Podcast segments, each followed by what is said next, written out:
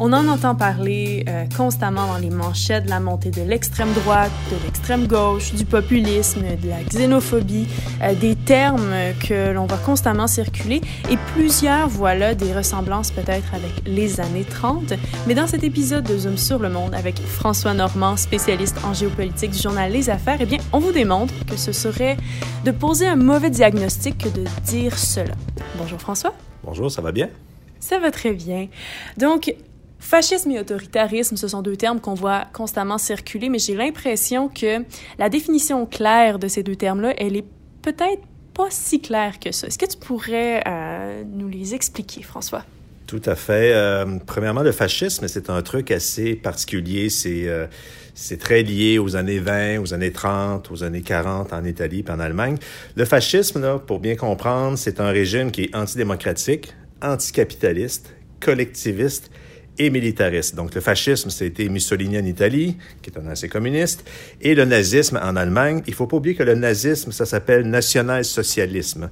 Donc de comparer le fascisme à des régimes autoritaires ou des leaders démocratiques autoritaires, c'est un mauvais diagnostic parce que du fascisme, c'est une dictature et il n'y a pas de, de leader populiste là, qui est à la tête d'une dictature actuellement ou qui risque d'instaurer une dictature. Ce qui a permis au fascisme de prendre autant d'ampleur dans les années 1930, c'est d'une part le crash boursier, d'une autre euh, les, relents, si on veut, de la Première Guerre mondiale et finalement la chute de quatre empires qu'on a vu durant cette guerre-là. Donc, c'était une période qui était beaucoup plus instable que celle que nous connaissons actuellement. C'est bien ça? Tout à fait. On a l'impression actuellement que, oui, on vit une période qui est un peu euh, euh, instable, incertaine, mais il faut essayer de se remettre dans la tête des gens dans les, dans les années 20 et 30. Juste entre 1914 et 1934, Catherine, là, il y a trois grands traumatismes, en a nommé, qui ont vraiment mis la terre pour la montée du fascisme euh, et de l'extrême droite euh, en, en Europe. pardon. D'une part, la Première Guerre mondiale. Donc là, tu as quatre empires qui disparaissent du jour au lendemain en 1918. L'Empire allemand, l'Empire austro-hongrois, l'Empire russe, l'Empire ottoman, dont le cœur était la Turquie à l'époque. Et là, on a créé une multitude de petits États instables, euh, sans tradition démocratique, comme l'Allemagne. Autre traumatisme qui, qui, débute en pleine Première Guerre mondiale, la fameuse révolution russe, donc les révolutions communistes, qui suscitent euh, l'espoir du prolétariat des travailleurs en Europe, mais c'est le pire cauchemar de la bourgeoisie et du patronat. Et enfin, le fameux crash boursier de 1929 aux États-Unis, la chute euh, de la bourse s'effondre, une dépression économique majeure dans les années 30.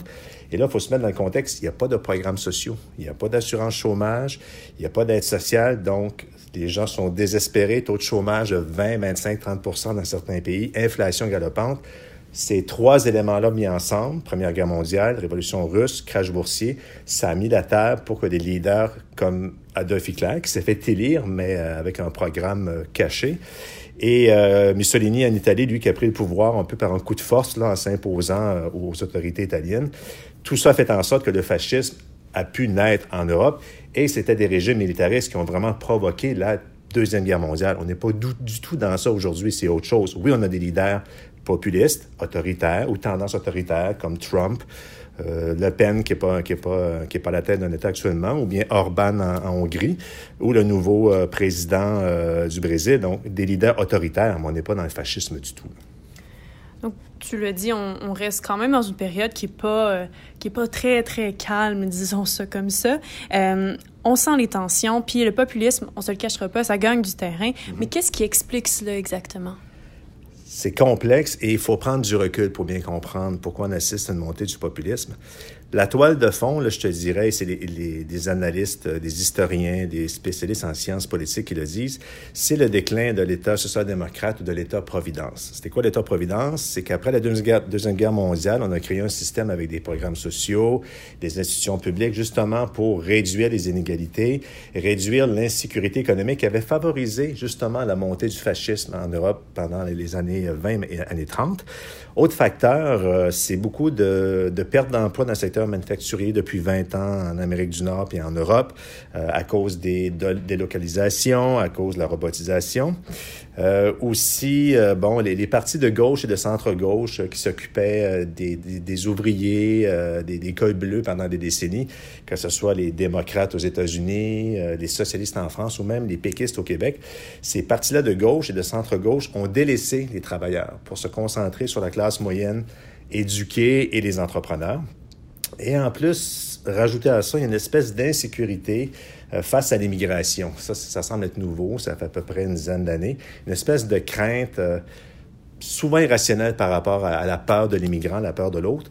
Tout ça mis ensemble, donc tu as, un filet social qui s'effrite, tu as des gens qui perdent leur emploi, tu as les partis de gauche et centre-gauche qui délaissent leur base traditionnelle. Tu as une crainte de l'immigration. Et là arrivent des leaders comme Le Pen, Trump qui disent moi, le col bleu, travailleur, je vais t'occuper de toi. Tu as peur, je, je, je, je vais m'occuper de toi. Et parfois, j'ai un discours qui renforce tes peurs, qui me permet de gagner des votes. Et c'est pour ça qu'on assiste à une montée du populisme, à la fois à gauche et à la fois à droite. C'est un, un parti politique d'extrême gauche qui dirige la Grèce.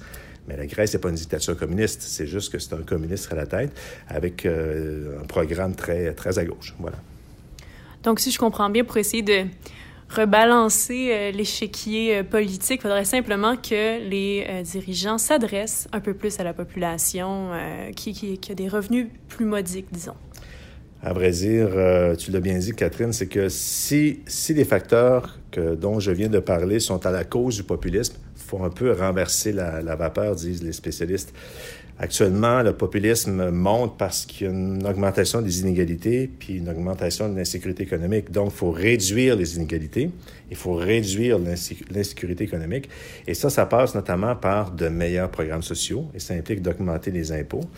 Il euh, faut aussi que les partis de gauche et de centre-gauche s'occupent de leur base traditionnelle, s'occupent des, des cols bleus, des travailleurs, euh, des gens qui, qui travaillent fort, qui ont souvent deux emplois. Il faut pas abandonner ces gens-là, il faut vraiment s'occuper de, de, des gens qui, euh, qui sont, euh, dont la vie est plus difficile. Et au niveau de l'immigration, il faudrait peut-être expliquer que la plupart des pays ont une immigration contrôlée. Euh, ça se passe bien. Et en Amérique du Nord, surtout, nous avons deux pays, Canada et États-Unis, qui sont des pays d'immigrants. Donc, euh, c'est normal d'avoir des immigrants. Ces gens-là s'intègrent la plupart du temps. Ils viennent ici pour s'intégrer, créer des entreprises, avoir des enfants. Ça, ça s'est toujours relativement bien passé. Ça se passe relativement bien toujours aussi. C'est juste que le discours ambiant fait en sorte qu'on crée des peurs et ça crée de l'incertitude, ça crée de l'inquiétude. Et ça profite à qui? Ça profite aux populistes.